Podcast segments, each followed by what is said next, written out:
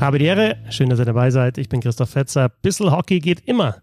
Bin vor kurzem angesprochen worden von einem Kollegen, warum eigentlich in dem Podcast keine weiblichen Stimmen zu hören sind. Und das ist natürlich ein super Argument, weil ja, wir labern immer alle, ja, Hockey is for everyone und so weiter und mehr Vielfalt und dann sind es doch trotzdem hier im Podcast meistens mittelalte weiße Männer, die sich unterhalten. Aber heute ist es anders. Ich freue mich sehr, dass ich zwei Spielerinnen des ESC Planek, Frauen-Bundesligisten und Rekordmeisters, mit dabei habe und auch den sportlichen Leiter. Deswegen sage ich Hallo erstmal an Katrin Lehmann. Hallo, Servus. Grüß dich. Ähm, mittlerweile zum zweiten Mal in Planek. Dreimal Meister mit Planek und natürlich hoch dekoriert als Schweizer Nationalspielerin WM Bronze unter anderem. Ähm, und alle sagen K zu dir, deswegen sage ich auch K zu dir. Grüß Sehr dich. gerne. Servus. Dann mit dabei Julia Zorn, eine der bekanntesten deutschen Eishockeyspielerinnen. Auch sie schon bei Olympia mit dabei, Weltmeisterschaften gespielt, siebenmal Meister mit Planek. Äh, als Torwart angefangen, als Torfrau, mittlerweile Stürmerin, Centerin. Freue mich auch sehr. Hallo. Servus. Servus. Und Michael Lehmann ist mit dabei, sportlicher Leiter mittlerweile im Planek und den kenne ich seit 1993, 94, 95, irgendwann da in, um den Dreh rum. Denn ähm, die drei sitzen in Miesbach und wie ihr wisst, äh, TV Miesbach, das ist mein Club. Und damals, als ich angefangen habe, so mit 12, 13, mich eben für Eishockey zu interessieren, hast du in Miesbach gespielt, Goldene Zeiten mit Jeff Wave, Chris Clark und natürlich Max Ostermeier. Und jetzt bist du hier im Podcast. Servus. Servus. Und es hat natürlich auch einen Grund, dass das überhaupt zusammengekommen ist, denn K, wir haben äh, Bundesliga zusammen kommentiert. Planek gegen die Kölner Haie am Wochenende auf Spray TV und äh, ja, erstmal hat man da gesehen, dass du eine Allrounderin bist, multi multitasking-fähig. Erstens warst du Expertin am Mikrofon, warst Kamerafrau, hast mir noch Statistiken rübergeschrieben und so weiter und so fort. Also das hat, hat, sehr, sehr viel Spaß gemacht. Ihr seid momentan in Miesbach und spielt Bundesliga eben gegen Köln. Ähm, ja, erzähl mal ein bisschen, wie, wie es momentan bei euch läuft, denn diese Situation ist ja schon auch speziell für euch. Ja, es ist eine sehr spezielle Situation. Das Schöne ist, äh, dass wir als Profisport äh, eingestuft wurden. Wir haben ja auch äh, sehr viele Kaderathletinnen, auch Bundeswehrathletinnen bei uns und dadurch ist einerseits der Spielbetrieb garantiert worden, aber auch dank dem sportlichen Leiter und auch wirklich der sehr kooperativen, pragmatischen und sehr sympathischen äh, Vereinsführung hier beim TSV Miesbach, dass wir hier ein neues Zuhause haben äh, für diese Zeit. Und das heißt, wir dürfen hier trainieren, wir dürfen auch unsere Heimspiele austragen. Und man kann wirklich sagen, es ist ein Heimspiel, wir fühlen uns hier sehr wohl. Es ist sehr herausfordernd, wir konnten noch nicht alle Spiele spielen, teilweise mussten sie abgesagt oder verschoben werden, aber ganz ehrlich, toi toi toi, wir klopfen auf Holz, ähm, dass wir die Saison noch weiterhin so gut gestalten können. Julia, das ist ja für euch auch eine spezielle Situation. Normalerweise trainiert ihr dreimal die Woche an unterschiedlichen Orten. Ne? In Miesbach einmal, einmal in Bad Tölz und einmal in Klostersee. Jetzt habt ihr hier eure Kabine und habt ihr euer Zuhause. Ist es vielleicht sogar noch, ist es cooler als sonst? Also mal abgesehen davon, dass natürlich keine Zuschauer erlaubt sind und dass wir immer noch in der Pandemie sind. Ja, das ist natürlich das einzig nicht ganz so coole daran, aber wir haben schon auch in der Mannschaft gewitzelt, dass die ganze Situation für uns momentan eher ein Upgrade darstellt. Ähm, allein aufgrund von der Tatsache, dass wir sonst in drei verschiedenen Stadien zu Hause sind, ähm, ermöglicht es uns halt nicht, eine feste Kabine zu haben. Die Möglichkeit haben wir hier jetzt bekommen. Ähm, und ich glaube, wir haben uns alle schon sehr gut daran gewöhnt, wie es ist, dass man die Tasche nicht mehr mit nach Hause nehmen muss, nicht mehr auspacken muss und durch die Gegend schleppen muss. Und ähm, von dem her, wir wurden hier mit offenen Armen empfangen und wir fühlen uns wirklich sehr, sehr wohl. Das heißt, Michael, ihr müsst jetzt, wenn es wieder normal geht, in Anführungsstrichen dafür sorgen, dass, dass das natürlich so weitergeht, ne? dass man einen Trainingsort hat und dann auf die Kabine ähm, bleibt und die Tasche in der Kabine bleiben kann. Ja, das wäre schön, wenn es so wäre, aber das können wir aus verschiedensten Gründen gar nicht darstellen. Von dem her ist uns absolut bewusst, dass das früher oder später wieder anders sein wird. Ähm, aber ich hoffe und denke auch, dass wir ein paar viele positive äh, Sachen mitnehmen können von dem jetzt hier. Ist auch für uns eine neue Erfahrung und ähm, nee, bin guter Dinge dann auch für die Zukunft, dass wir das natürlich dann wieder mit unterschiedlichen Stadien, aber trotzdem gut hinkriegen würden. Und momentan genießen wir natürlich die Situation, so wie sie ist für uns. Wie seid ihr denn jetzt zwei mit der Saison bis jetzt zufrieden? Also die beiden Spiele, die ich gesehen habe, einmal bei Spray TV, einmal im Stadion, die waren gegen Köln, das ist natürlich ein Aufsteiger, ist, äh, ist ein Gegner, der mit neun Spielerinnen äh, gekommen ist ähm, und da alles gegeben hat, aber natürlich dann, dann chancenlos war. Äh, insgesamt läuft es ja bis jetzt in der Saison ganz gut für euch, ne, Julia? Ähm, ich würde sagen, ja, wir hatten in der Vorbereitung eigentlich mit unserer EWCC-Gruppe ähm, das ganz Gute losgezogen, sage ich jetzt mal. Also da konnten alle drei Gruppenspiele stattfinden, was natürlich auch eine dezimierte Vorbereitung war gegenüber den letzten Jahren, aber trotzdem im Vergleich zu den anderen deutschen Mannschaften waren wir da eigentlich in einer sehr glücklichen Position, hatten dann ein bisschen Pech, dass gleich das erste Bundesliga-Wochenende für uns flach gefallen ist. Ähm, konnten jetzt bisher halt erst sechs Spiele absolvieren, aber ähm, ja, ist natürlich schwierig, dann so in einen gewissen Rhythmus reinzukommen. Aber letztendlich geht's ja irgendwo allen auch gleich und man muss halt das Beste daraus machen. Ähm, sind natürlich mit zwei ähm, beziehungsweise vier richtigen Topspielen gleich mal in die Saison gestartet. Ähm, ich denke, mit der Punkteausbeute, soweit können wir da zufrieden sein. Memmingen und Ingolstadt sind die, die beiden genau. schwersten Gegner und ihr habt äh, drei von vier gewonnen und einmal genau, und einmal in der, in der Overtime. In der Overtime genau, ja. genau, also von dem her können wir mit den Punkten, die wir bisher gesammelt haben, schon zufrieden sein. Ähm, ich denke, es gibt immer genug, was man verbessern möchte und was zu kritisieren ist, aber ähm, ja, ich denke, dass wir jetzt am Samstag und am Sonntag wieder zeigen wollen, was in uns steckt. Dann geht es gegen die Eisbären Berlin ist ja bei euch speziell, dass immer zwei Spiele an einem Wochenende ausgetragen werden. Also die Kölner Haie waren da Samstag, Sonntag back-to-back. Jetzt nächstes Wochenende ist in Berlin da back-to-back. Ähm, ja, du hast gerade schon die Situation angesprochen an der Tabellenspitze. Ihr ja, seht euch wahrscheinlich schon auch als Meisterschaftsfavorit wieder mit. Ihr seid eigentlich immer Favorit. Ne? Die letzten Jahre Memmingen war, war der große Gegner Ingolstadt, kommt jetzt natürlich auch so ein bisschen. Aber ja, wahrscheinlich muss das Ziel für euch sein, Meister zu werden. Naja, ich glaube, es wäre gelogen, wenn irgendjemand sagt, dass es nicht das Ziel ist. Ich meine, wir betreiben sehr viel Aufwand, jede Spielerin für sich, der Verein. Ähm, ich glaube, wenn man dann die Ziele zu flach steckt, dann wäre es auch irgendwo ein bisschen, dass man sich selbst anlügt. Ähm, weil man muss immer, es kann immer ganz viel passieren in so einer Saison. Ähm, deswegen muss man dann abwarten, wie es läuft, aber das ist natürlich unser Ziel. Und es ist mittlerweile ja auch so, dass es Playoffs gibt bei euch. Also es war jetzt äh, die zweite Saison, die abgebrochene Saison, die letzte mit Playoffs. Ähm, diese Saison wird es ein bisschen anders sein. Aber das ist auch nochmal so ein, so ein Faktor, der das Ganze speziell macht. Ne? Du kannst natürlich eine gute Hauptrunde spielen und da vielleicht die dominierende Mannschaft sein, aber dann, äh, dann kommen eben die Playoffs, hast vielleicht ein schlechter Spieler, zwei schlechte Spiele und äh, ja, dann war es das mit der Meisterschaftschance. Also auch bei euch jetzt noch ein bisschen mehr Würze drin durch, durch diesen relativ neuen Modus der, der Vorteil an diesen, an den Playoffs ist natürlich, es wird ein bisschen fairer ausgespielt. Man muss ähm, nicht, man wird nicht durch einen Lucky Punch Meister. Ähm, und ich glaube schon, dass bei uns in der Frauenbundesliga das Heimrecht doch sehr, sehr entscheidend ist. Ähm, und dementsprechend ist der Seriensieger natürlich doch eine sehr gute Position, in die man sich äh, schaffen kann.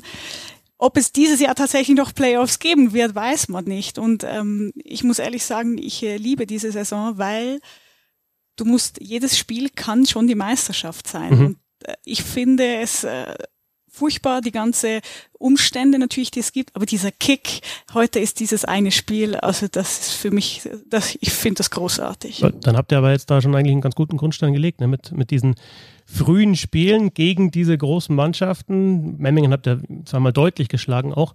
Insofern ist der, ja, war da der Kick wahrscheinlich auch dann äh, ausschlaggebend dafür für eine gute Leistung. Ja, also ich glaube, der Kick ist das eine und diese wahnsinnige Ungerechtigkeit, die uns am Ende der letzten Saison äh, widerfahren ist, dass ja einfach grundlos, sage ich als Spielerin, äh, abgesagt wurde, unser Playoff-Finale. Ähm, zwei bayerische Mannschaften gegeneinander. Wir hätten noch spielen dürfen. Nur noch ein Wochenende hätte es gebraucht, äh, um das Finale fertig zu spielen. Und äh, diese, diese Ungerechtigkeit und diese Ohnmacht, die, die, der man ausgeliefert war, also ich glaube, das ist schon eine große Energiemaschine, die wir als ganzes Team momentan mit uns tragen. Ihr wart damals Erster in der Tabelle. Punktgleich mit Memmingen, Halbfinale 2-1 gegen die Eisbären Berlin. Das ist in der Best of Three-Serie gewesen und dann im Finale erstes Spiel gegen Memmingen 4 zu 2 gewonnen. Heißt Best of Three auch im Finale ein weiterer Sieg. Und das wäre der Titel gewesen gegen den Titelverteidiger. Dann Saisonabbruch. Ungerecht auch aus deiner Sicht, Michael? Ja, zumindest sehr überraschend. Ähm, klar, aus meiner Sicht auch ungerecht, ähm, weil wir so viel äh, investiert haben über die gesamte Saison und äh, gerade hinten raus dann immer besser geworden sind.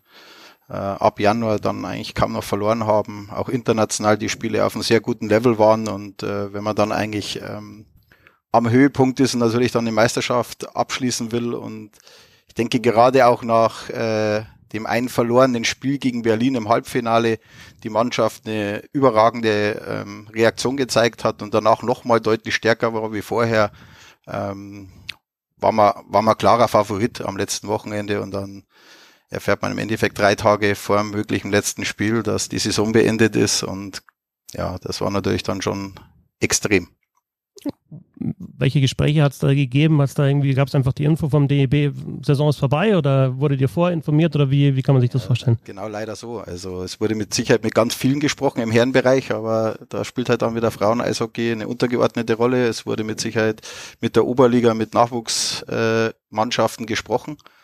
Und das hat halt leider ähm, nicht gut reingepasst, weil es war genau das Wochenende, unser letztes Wochenende war dann praktisch das Pausewochenende in der, in der Oberliga vor dem Playoffs-Start und es hat natürlich dann gut im DEB reingepasst, ähm, zu sagen, hier können wir jetzt einen Cut machen, wir wollen gar nicht mehr in, mehr in die Playoffs starten, weil es wusste zu dem Zeitpunkt natürlich jeder, noch zwei, drei, vier Wochen wird es nicht gut gehen. Und wir sind dann ein bisschen untergegangen mit einem nur noch letzten Wochenende, vielleicht sogar noch nach einem letzten Spiel an einem Samstag. Und da wurde dann alle über einen Kamm geschert und der DEB hat dann eine Entscheidung getroffen, wo man irgendwo auch verstehen kann, dass sie eine einheitliche Entscheidung treffen, aber wir sind einfach in der Überlegung komplett untergegangen. Von dem her ist natürlich, ja, kam da schon ein bisschen Frust auf. Und die K hat sogar schon gesagt, das hat sich dann schon auch jetzt äh, ärgerlich angehört. Wie verärgert wart ihr in der Mannschaft? Wie, wie seid ihr mit der Entscheidung umgegangen? Und ja, ähm, seid ihr auch vielleicht ein bisschen vergessen vorgekommen. Absolut. Also zu dem Zeitpunkt, gut, da konnte man, glaube ich, auch die Ausmaße von der ganzen Pandemielage noch nicht wirklich einordnen. Es war ja da in Deutschland noch, ja, zwar schon einige Monate, Monate da, aber so ganz einordnen wusste man es ja noch nicht. Und ähm, ja, wie der Michi gesagt hat, es geht halt einfach darum, um die Kommunikationswege. Also wir haben damals an dem Mittwoch über eine Pressemitteilung das Ganze erfahren. Ähm, ja, ich glaube, es wäre jetzt nicht zu viel verlangt gewesen, einfach eine kurze E-Mail oder einen kurzen Anruf den Vereinen vorab mitzuteilen. Ähm, uns als Mannschaft hat es natürlich brutal getroffen, weil ähm, wir hatten im Vorfeld echt viel Aufwand betrieben, da in unser Heimstadion in Grafing ein paar Leute reinzubekommen. Also wir haben ja jetzt normal nicht die großen Zuschauerzahlen und ähm, haben da echt ordentlich die Werbetrommel gerührt und auch so im Nachhinein, was man erfahren hätte, wie viele Leute eigentlich da gewesen wären. Ähm, wie gesagt, zu dem Zeitpunkt wären sogar noch 1000 Zuschauer erlaubt gewesen und ähm, ich glaube, beide Mannschaften wären sich auch einig gewesen, weil das muss man ja auch sagen, Memmingen hatte ja noch genauso die Chance, äh, deutscher Meister zu werden wie wir. Ähm, wären sich die Mannschaften, glaube ich, auch einig geworden, dass man sagt, okay, man spielt komplett ohne Zuschauer, aber die Möglichkeit wurde einem halt überhaupt nicht geboten. Und ähm, ja, es hat uns schon sehr verärgert. Das heißt, er spielt jetzt äh, oder spielt seitdem mit Wut im Bauch. Ja, gut, ich meine, das Ganze relativiert sich dann natürlich über die Zeit schon. Aber ähm, so ganz verflogen ist sie natürlich nicht, zumal jetzt ähm, diese Saison das ja wieder im Raum stand, dass unsere Saison eigentlich im November hätte pausieren sollen, also die Frauen-Bundesliga-Saison. Ähm, ja, sage ich mal, über denselben Kommunikationsweg, der im März auch schon eingeschlagen worden ist, ähm, war natürlich im ersten Moment eine sehr bittere Pille. Ähm, natürlich, wenn auch gleichzeitig der Start der Oberliga, was die dritte Liga in Deutschland ist, der Männer verkündet wird, ähm, und auch schon bekannt ist, dass die Frauenbundesliga als Spitzensportliga eingestuft worden ist, ähm, war es natürlich im ersten Moment sehr unverständlich, warum das innerhalb von sechs Monaten zum zweiten Mal passiert. Also ich möchte jetzt mal ganz schweizerisch undiplomatisch dazwischen grätschen. Schließlich ist Julie da in einer ganz schwierigen Situation als Captain beim DEB. Ähm, und äh, also ich muss das einfach sagen, ähm, als Außenstehende und direkt Betroffene, also das ist so dermaßen dilettantisch, dass beim ersten Lockdown wurden alle über den gleichen Kamm geschert, wurden alle gleich behandelt, abgesehen davon, dass nicht mit uns geredet wurde. Und jetzt plötzlich wird's nicht mehr so gemacht, obwohl es klar ist. Und die Oberliga wird plötzlich auch als Profi-Team eingestuft, wo man was sagen muss, wow, DRB. Und per Zufall komme ich aus der Schweiz, die IHF ist in Zürich, auch ich habe meine Kontakte und man weiß es. Also das ist etwas, was ich einerseits als Spielerin nicht über also äh, weil es mich direkt betrifft und andererseits einfach als Außenstehende und die gewissen Medienmenschen, die das wissen müssen, wissen das und ähm, ich glaube wirklich, dass es so nicht nochmal vorkommen sollte, weil dann wird eine schöne Welle nicht nur medial wahrscheinlich losgetreten werden. Und ich meine das jetzt nicht als große Drohung, sondern das kann man sich heutzutage einfach nicht mehr erlauben. Punkt. Und das ist so das, wo man sagt, wir möchten doch mithelfen. Es ist okay. Also wenn das nicht geht, weil wir nicht spielen dürfen, dann ist das so. Auch die Art und Weise, wie man in der Krise mit dem Frauenthema umgegangen ist, auch danach, es ist ja totgeschwiegen worden und wäre Julie nicht gewesen und gesagt, das machen wir nicht normal, wir, wir holen alle an einen Tisch, sie war diejenige, die das gemacht hat, ähm, dann würden wir jetzt momentan auch nicht spielen. Das werde ich persönlich nicht vergessen und ich rede jetzt hier als Katrin Lehmann, damit niemand irgendwie Ärger bekommt. Wie war es damals dann, als die Saison abgebrochen wurde? Du warst dann tatsächlich, äh, Julia, die, diejenige, die gesagt hat, okay, wir, wir, wir müssen jetzt versuchen, dass wir da, dass wir ein bisschen Druck machen, beziehungsweise dass wir uns halt einig werden unter uns Spielerinnen und da auch mit einer Stimme sprechen. Oder wie, wie, hat das, wie ist es genau abgelaufen? Naja, man spricht ja zum einen, also man hat ja seine eigenen Gefühle, sag ich mal, und ähm, ich habe mir jetzt nicht gedacht, oh ja, cool, super, finde ich eine gute Sache, dass wir das jetzt machen. Zum anderen hatte ich natürlich das unmittelbare Feedback von meinen Teamkameradinnen hier im Planeck. Ähm, naja, ähm, die Nationalmannschaft betrifft einfach ganz Deutschland. Die Kontakte sind da natürlich da.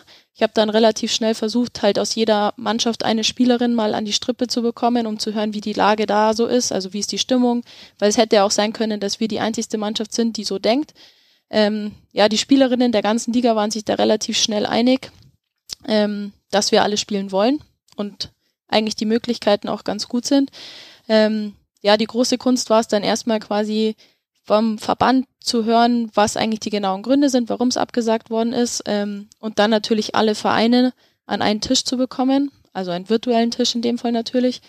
Ähm, ja, es hat einige Telefonminuten und unruhige Nächte gekostet, aber letztendlich ähm, sind dann alle zusammengekommen und ich, ich würde sagen, es war ein sehr gutes Meeting. Und man hat sich auch gegenüber dem Verband und der Verband war dann auch anwesend, hat sich da auch kooperativ gezeigt, das Ganze eben nochmal zu überdenken insofern denn eine Einigung der Vereine ähm, gefunden werden kann. Und ich denke, man hat dem Verband gezeigt, dass die Vereine in der Liga sehr wohl zusammen kommunizieren können und, und etwas aufstellen können und ähm, deswegen konnte unsere Liga dann direkt fortgesetzt werden. Glaubst du auch, dass der Verband gemerkt hat, hoppla, das war so nicht in Ordnung, das darf nicht mal nochmal passieren so? Ähm, ich glaube schon, weil ich glaube nicht, dass innerhalb von vier Tagen eine Entscheidung verkündet wird und dann doch wieder revidiert ist, wenn sie vielleicht von Anfang an total korrekt gewesen wäre. Ich glaube, ähm, dass das auch unterschätzt wird. Ähm, auch da wird das Frauen-Eishockey immer ein bisschen so ähm, hinten angestellt, aber man sieht jetzt eben mit den Vereinen, dass man trotz einer eingleisigen Liga in Deutschland ähm, die Spiele absolvieren kann, trotz vieler Schwierigkeiten. Und ähm, dass wir das auch gewohnt sind, bei uns ähm, mit Handicaps umzugehen. Also es ist oft nicht so einfach und äh, die Herausforderungen stellen wir uns ständig. Und man sieht ja jetzt, dass die meisten Spiele stattfinden und dass das ein oder andere Spiele ausfällt. Das ist in jeder Herrenliga ganz genauso, egal in welcher Sportart. Damit muss man momentan halt leider rechnen. Das muss man in Kauf nehmen und da muss man halt trotzdem das Beste draus machen. Aber ich, man sieht jetzt schon, dass eigentlich alle Vereine in der Frauenbundesliga da ähm, viel Engagement zeigen und einen Weg suchen, äh, die Spiele auch durchzuführen. Aber es ist schon so, dass ihr weiter kämpfen müsst, oder? Also gerade, du hast dich auch so an, als, als hättest du schon viel gekämpft in deiner Karriere. Ich glaube, 1997 bist du Kapitänin der Schweizer Nationalmannschaft äh, geworden. Äh, das ist, das ist lange her, das ist eine lange Karriere. Ähm, und wahrscheinlich ja, hat es da immer mal wieder einfach Stolpersteine gegeben, oder? Also 97 war ich noch nicht Kapitän, da war ich noch 17. Äh, nein, ich war, äh, da gab es, äh, wurde damals in der Schweiz, glaube ich, sogar die U18 gegründet erst. Ähm, Nein, also ich habe natürlich den ganzen Weg des Frauen-Eishockeys mehr oder weniger schon ähm, mitbekommen als, als Spielerin. Ich habe damals mit zwölf in der höchsten in der Nationalliga A gespielt. Da gab es noch keine Nachwuchsliga, das gibt es ja immer noch nicht. Äh, es sind schon viele Momente, viele, viele Fights, die da ausgetragen wurden. Also wir haben natürlich, also wir Schweizer, wir haben nicht diese super Ausgangslage auch mit den Bundeswehrplätzen, die dann auch erst Schritt für Schritt hier eingeführt wurden. Dafür äh, davon träumen wir. Wir haben auch noch äh, Geld gezahlt für Lehrgänge der Nationalmannschaft und haben in der sogenannten Zivilschutzanlage, also in Militäranlagen übernachtet. Aber es ist wirklich vieles passiert. Es ist vieles rundum passiert von der Akzeptanz. Natürlich sind die Olympischen Spiele, also Nagano 1998, als es olympisch wurde, hat natürlich dem Frauen-Eishockey weltweit einen riesen Boom gegeben und da ist äh, Stück für Stück ist im administrativen Bereich, im technischen Bereich viel passiert und natürlich auch im athletischen Bereich. Das ist, das muss man bedingungslos sagen und das war auch wichtig, ja, dass der Sport sich richtig entwickelt hat und zu einer sehr, sehr attraktiven ähm, Disziplin geworden ist. Wie würdest du denn sagen, hat sich denn der Sport entwickelt in den letzten, ja, ich tatsächlich, mein Vergleich ist halt immer Olympia zu Olympia, ehrlich gesagt, ne, weil da halt einfach das Frauen-Eishockey am präsentesten ist wenn man da schon schaut zwischen 2014 und 2018, finde ich jetzt, da ist nochmal ein Riesensprung gewesen, es sind vier Jahre, also allein was das Skating anbelangt, auch was die Härte der Schüsse anbelangt, auch ja, einfach ähm, ja, Spielverständnis. Ähm, ich habe im Januar U18-Weltmeisterschaft kommentiert in Füssen, man waren dann 16, 17, 18-Jährige, die da gespielt haben.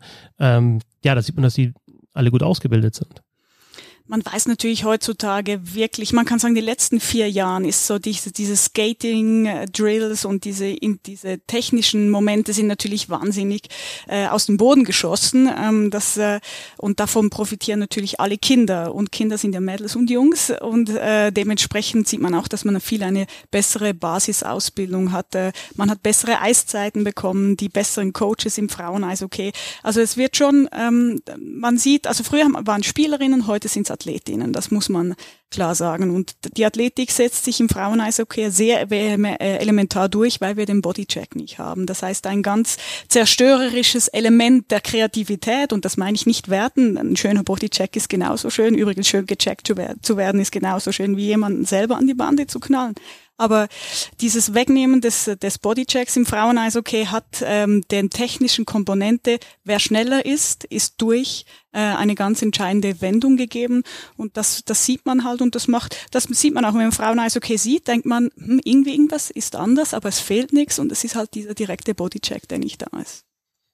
Das war 1900 das war jetzt 1997, 97. als die erste Weltmeisterschaft äh, ohne Bodychecks gespielt wurde. Das heißt, du hast aber hast du dann in der Jugend noch mit Bodycheck gespielt und hast dich dann im, im Seniorenbereich umstellen müssen, dass er nicht mehr erlaubt war? Genau. Also ich bin froh, dass ich mit Bodychecks aufgewachsen bin, weil ich mich teilweise, ich glaube, ich würde mich nie teilweise so halsbrecherisch äh, für eine Scheibe anbieten, wie es teilweise heute Spielerinnen tun, die äh, ohne Bodychecks ähm, aufgewachsen sind, wo man die Augen zumacht und denkt, hoffentlich knallt's nicht gleich.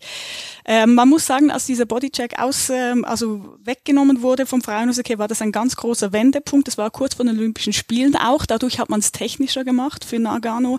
Und das Durchschnittsgewicht und auch das Durchschnitt, die Durchschnittsgröße international von den Nationalmannschaften ist nach dieser Regeländerung um 10 nach unten. Also die Spielerinnen wurden 10 Kilo leichter im Schnitt und auch sie wurden, also sie waren im Schnitt 10 Kilo weniger äh, groß, weil ganz die, die filigranen Spielerinnen natürlich dieses technische Element ähm, natürlich viel mehr ausgespielt werden konnte. Also praktisch die, die Zero-Tolerance-Politik äh, auf die Frauen bezogen. Ne? Also wenn, bei den Männern war das ja nach dem Lockout äh, damals in der NHL, dass, dass diese ganzen technischen Fouls, also Haken, Beinstellen, Halten und so weiter, viel, viel ähm, öfter gepfiffen wurden oder viel konsequenter. Deswegen haben wir jetzt bei den Männern zum Beispiel so Spieler wie Patrick Kane, okay, der ist so gut, dass er sich vielleicht auch äh, anders durchgesetzt hat, aber dass er einfach diese, die technische Komponente nochmal anderen, nochmal anderen Stellenwert bekommen hat. Und ja, bei, bei den Frauen dann, weil ich mir auch, auch oft gedacht habe, würden die nicht gern checken? Wäre das Spiel vielleicht dann sogar nochmal interessanter, wenn auch Checks mit dabei wären? Oder sagst du tatsächlich, nee, es ist gerade gut so, dass es eben, dass auch mehr Frauen Zugang haben zu dem Sport, weil vielleicht, wenn eine, eine Frau 1,60 groß ist, äh, gar nicht Eishockey spielen könnte, weil es einfach zu gefährlich ist? Also gefährlich ist immer so eine Ansichtssache, aber ich finde es sehr gut. Ich finde es gut, dass sich äh, äh die Frauensport, äh, also die Frauen, die Männer eine, durch eine Regeländerung ähm, äh, unterscheiden. Also deswegen hat der Fußball dieses unendlich idiotische Problem, weil es ist die einzige Mannschaftssportarten, in der alle Regeln eins zu eins gleich sind. Nichts ist der Physiognomie angepasst. Also Volleyball ist das Netz tiefer, Basketball Korb tiefer, Ball kleiner und im äh, Fußball ist alles eins zu eins gleich und im Eishockey hat man das auch gemacht und dass dadurch die technische Komponente des Schlittschuhläuferischen, des kreativen Momentes viel mehr gestärkt und deswegen finde ich das richtig, richtig gut. Julia, hättest du gerne mal mit Bodycheck gespielt oder denkst du manchmal im Spiel, war, die würde ich jetzt eigentlich ganz gerne über den Haufen fahren?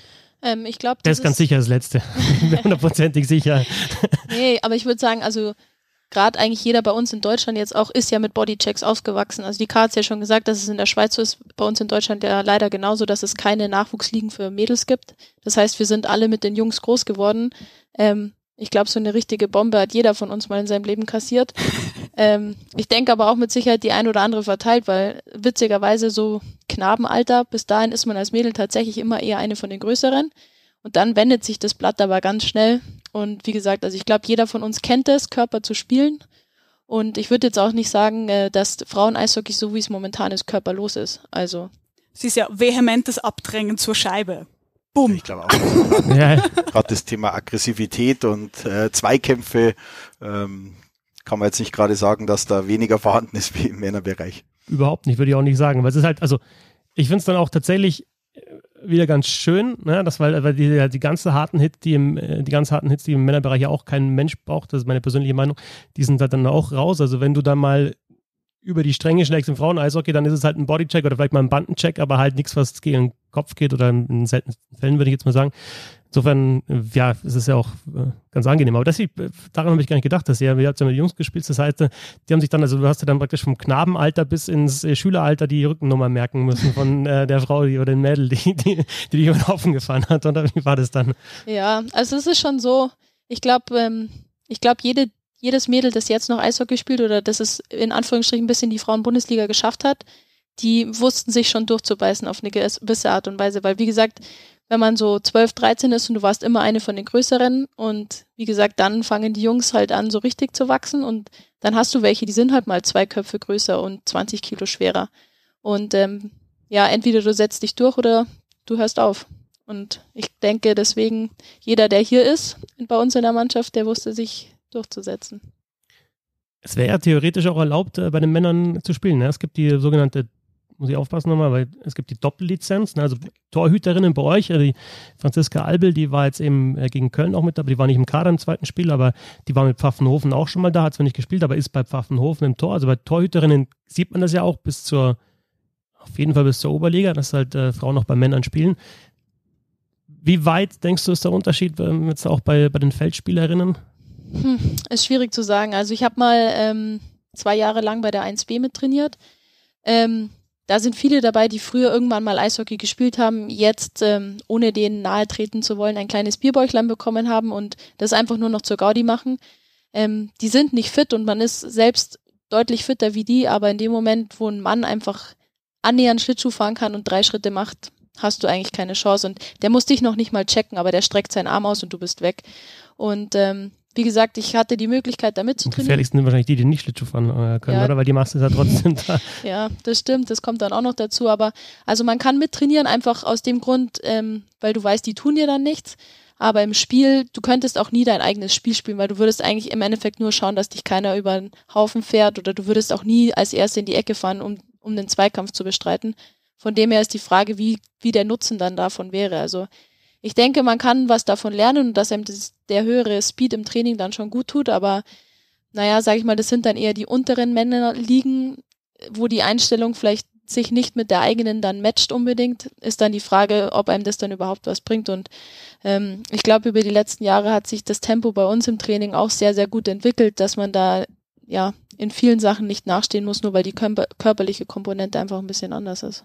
Also es fiel dann einfach äh, die Physis und das allein schon durch Masse, denn es gibt ja das Beispiel von Kendall Coyne Schofield, die äh, bei einem All-Star-Game kürzlich ähm, ja sogar Conor McDavid da mit ihrem Skating in den Schatten gestellt hat. Also das kann ich mir nämlich schon vorstellen, dass, dass ihr einfach halt das Skating natürlich auch super ausgebildet ist und dann vielleicht als, als Frau dann gerade in der Rundung noch, noch ein bisschen mehr Balance hat oder sogar äh, Körperkontrolle, also äh, von, von, von, von der Flinkheit her natürlich mithalten kann oder vom Skating. Ja, das würde ich auf jeden Fall sagen. Ich denke auch von der Ausbildung und vom Spielverständnis, dass wir denn da in den Männern eigentlich in sehr wenig Sachen nachstehen stehen. Aber naja, wenn, ähm, sagen wir mal, 70 Kilo dann auf 95 Kilo treffen, dann wird es halt irgendwie ein bisschen schwierig. Und ich glaube, die Torhüterinnen, ähm, ja, da ist zum einen die Franzi Albel, die hat auch ja hier in Miesbach jahrelang mal gespielt.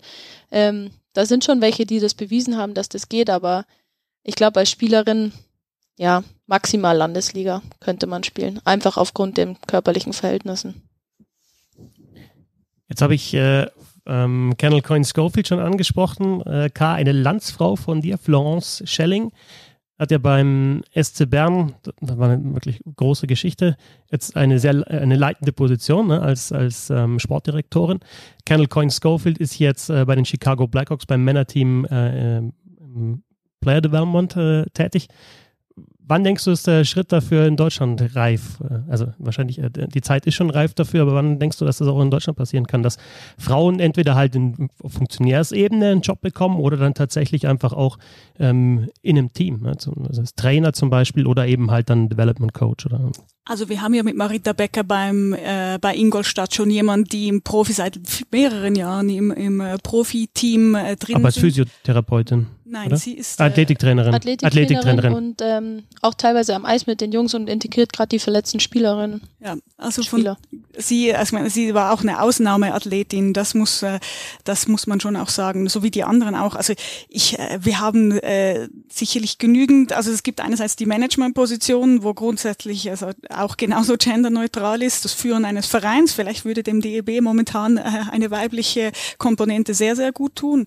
Ähm, und das andere sind einfach die technischen Skills Codes. Und, und da kann man schon sagen, da sind noch nicht so viele Frauen im Eishockey äh, ähm, weit mit ihren Trainerlizenzen. Ähm, das ist sicherlich etwas, was man äh, schauen muss, dass man eben eine, eine Julie behält, äh, wann auch immer das sie aufhören wird. Es gibt ja viele große, auch eine Jenny Haas, die ja auch ähm, bei den Männern spielt, dass man wirklich die halt versucht technisch und als Coach so zu begleiten, dass man eben ihr Fachwissen zurückholt. Also von dem her, ich denke, als Coach gibt, braucht es noch ein, zwei Jahre, aber im Managementbereich, ähm, da müsste es eigentlich bald klingeln. Aber gerade beim Thema Coaches muss man ja auch wirklich sagen, es gibt bei den Männern einfach wenig bis gar keine Ex-Spieler, die tatsächlich dann diesen, diesen Weg dann auch erfolgreich gegangen sind. Ne? Also beim Fußball hast du andauernd irgendwelche äh, Ex-Fußballer, die dann Trainer werden. Aber ähm, jetzt gerade, wenn man zum Beispiel in die DL schaut, ähm, also ich, ich habe jetzt auch nicht so viele, viele Namen von aktuellen Nationalspielern oder so Spieler, die gerade vielleicht aufgehört haben, wo ich mir denke, okay, das könnte ein Trainer werden in der DL. Also deutscher Nationalspieler, männlich meine ich jetzt. Das heißt, das ist vielleicht ja, gut, eine, im, im, im Herren-Eishockey ist ja generell schwierig, dass wir wenig deutsche Trainer haben. Ja, Also genau, da das ist das Erste, aber es kommt ja auch nichts, also es ist jetzt nicht so, dass du, ähm, dass du da einen großen Pool hast an, an Trainern, wo man auswählen könnte, okay, das ist jetzt der nächste deutsche DL-Trainer, weil es gibt es eigentlich nicht, oder? Oder Ich glaube, wenig. Fußball hat sich ja geändert. Also es ist vielleicht zu spät, wenn gerade die sehr guten Spieler, die dann teilweise auch sehr lange spielen, ähm, dann erst anfangen mit einer Trainerkarriere, fehlt halt einfach einiges an Erfahrung. Also da müssten manche früher anfangen. Das ist natürlich dann schwierig, wenn sie bis ins hohe Alter selber spielen. Und ähm, klar, vielleicht der ein oder andere, der ähm, früher aufhören muss, die Fälle gibt's auch, ähm, da kann ich mir so eine Entwicklung schon vorstellen.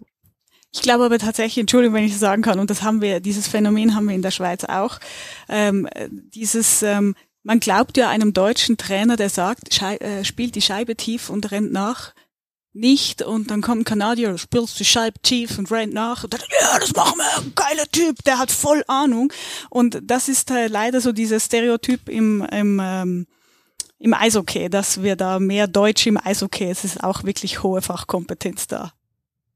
Ja, also das ist, das ist der eine Punkt, ne? natürlich, dass, also erstens, dass, dass du grundsätzlich wahrscheinlich Probleme hast, einfach da mal reinzukommen in diese, in diese, in diese Blase, ne? Weil es ist halt eine, also die DL ist eine nordamerikanische Liga, was, was die GMs anbelangt, auch was die Coaches anbelangt, auch was, viel, was die Spieler anbelangt. Aber deswegen dachte ich, ja, es ist für dich, Julia, auch mal also vorstellbar, da, äh, da wirklich ja, versuchen reinzustechen, ne? Dann im, im Coaching-Bereich oder was, äh, was hast du für Pläne nach der Karriere?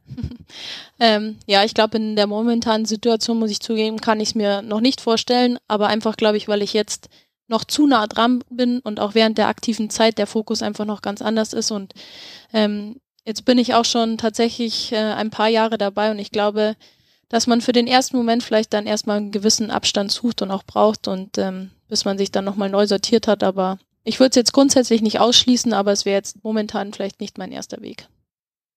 Vielleicht ist ja dann, wenn die DL wieder mal in die NHL schaut, wie, was ist so oft passiert, ne? und dann sehen sie, oh, da ist jetzt Kennel Coin Scorfield und vielleicht sind dann bis dahin noch ein paar mehr, dann denkt man, ja, das kann man vielleicht in Deutschland auch mal probieren, weil es wird ja mal geschaut, das macht die NHL, das können wir in der DL genau eins zu eins umsetzen. Vielleicht ist das dann, vielleicht sind das tatsächlich dann in Nordamerika die, die Vorreiterinnen, die, die euch dann auch noch so zumindest äh, gedanklich ein paar Türen öffnen. Ja, also ich glaube, ähm, wie die Kars schon gesagt hat, es gibt ja durchaus die ein oder andere Frau in der DEL. Also ich meine, dass ich neulich woanders gehört hätte, dass ähm, 13 Frauen in der DEL beschäftigt sind in irgendeiner führenden Position, also in generell Position, aber drei davon eben nur eine führende Position innehaben. Ähm, und ich denke, das spricht so ein bisschen für sich, aber ich denke, dass es nicht mehr allzu lange dauern sollte, dass da die Türen geöffnet werden. Wunderbar. Gibt es von eurer Seite denn, gibt es noch ein Thema, das ihr unbedingt, äh, unbedingt ansprechen wollt? Ich meine, wir haben, ihr habt klar gesagt, wie ihr, wie ihr den Saisonabbruch und auch den Unterbruch äh, gesehen habt. Ähm, ich finde das Thema Coaching, äh, Zukunft von Frauen auch in, in, in leitenden Positionen sehr interessant. Ja, wa was treibt euch sonst noch um? Was, wie, wie seht ihr eure Sportart?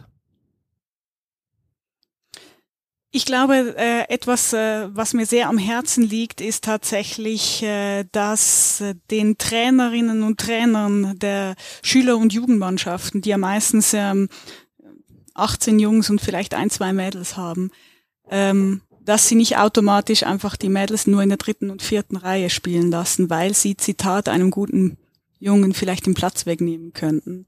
Ähm, es sind Kinder, es sind Eishockey spielende Wesen und äh, die sollen äh, wertfrei beurteilt werden. Und ich glaube, dieser Umgang, was mache ich mit dem Mädel, äh, da könnte man vielleicht noch viel Aufklärungsarbeit äh, leisten oder einfach nur sagen, es geht um das Spiel und es, äh, ein Spiel ist genderneutral und es ist egal, ob Jungs oder Mädels. Und das wäre ein großer Wunsch, dass man nicht einfach nur die Mädels in die 1b steckt oder nur dann holt, wenn es die entscheidenden Spiele sind. Muss da vielleicht auch im Jugendbereich so ein bisschen umdenken, weg vom Wettkampf Gedanken kommen. Ich denke, man muss als, als Sportlerin, als Sportler das irgendwann natürlich lernen, ne, wie man sich durchsetzt und dass es halt einfach dann Spiele geben wird und dass es darum geht, äh, zu gewinnen. Aber grundsätzlich machen uns ja andere Nationen im Eishockey vor, wie es besser geht. Ne? Also, dass man eher Kreativität ähm, fördert, dass man vielleicht mutiger ist, dass man eben ja auch eine Spielerin zum Beispiel dann im Jugendbereich, bei der man Talent erkennt, ja, dann halt auch mal in eine Situation bringt, wo sie ihr Talent dann ausspielen kann. Wenn sie es vielleicht nicht so gut macht wie der Junge, der gleich alt ist und es die Niederlage gibt, mein Gott, dann ist es halt so. Oder brauchen wir weniger, brauchen wir weniger Spiele, brauchen wir vielleicht eher so ein bisschen mehr Skills Competition. Wie siehst du das? Oh nein, also ich sage Spiele, Spiele, Spiele, tausendmal Spiele und ähm, äh, der, der Grundcharakteristik äh, die Grundcharakteristik eines Spiels ist, es gibt einen Gewinner und einen Verlierer.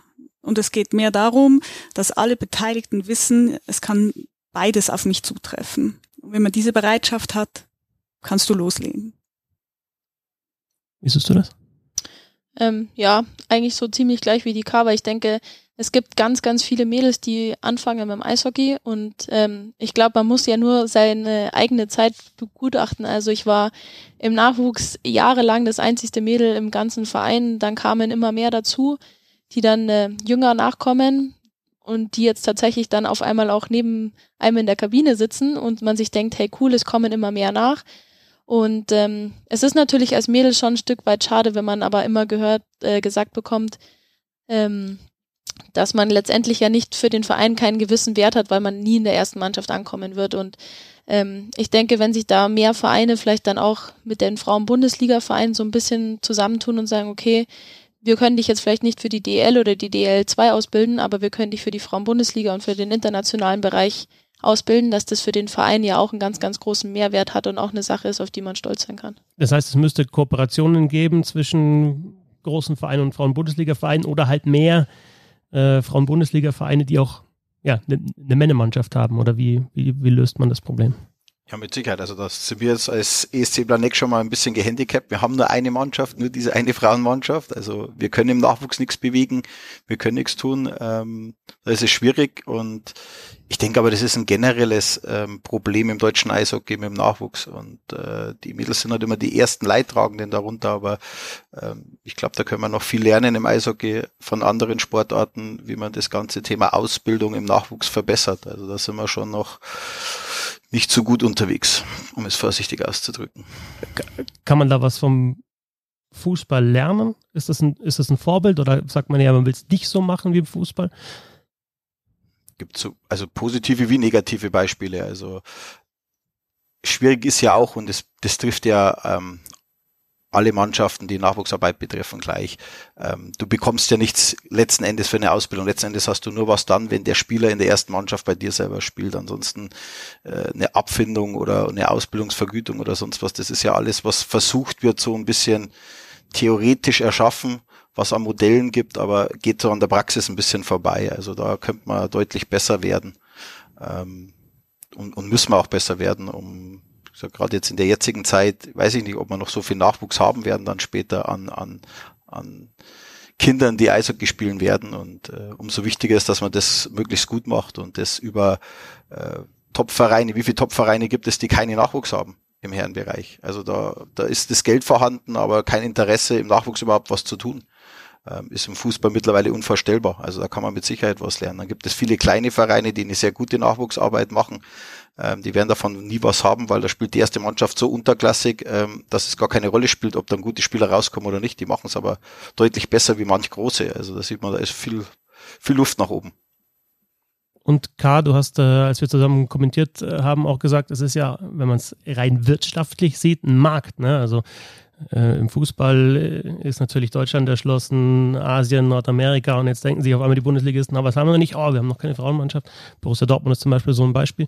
Äh, also einen neuen Markt zu erschließen, natürlich auch eine neue Zielgruppe sich damit zu erschließen. Äh, ja, das wäre auch im Eishockey natürlich dann so denkbar und wäre vielleicht eine Idee, die man verfolgen kann.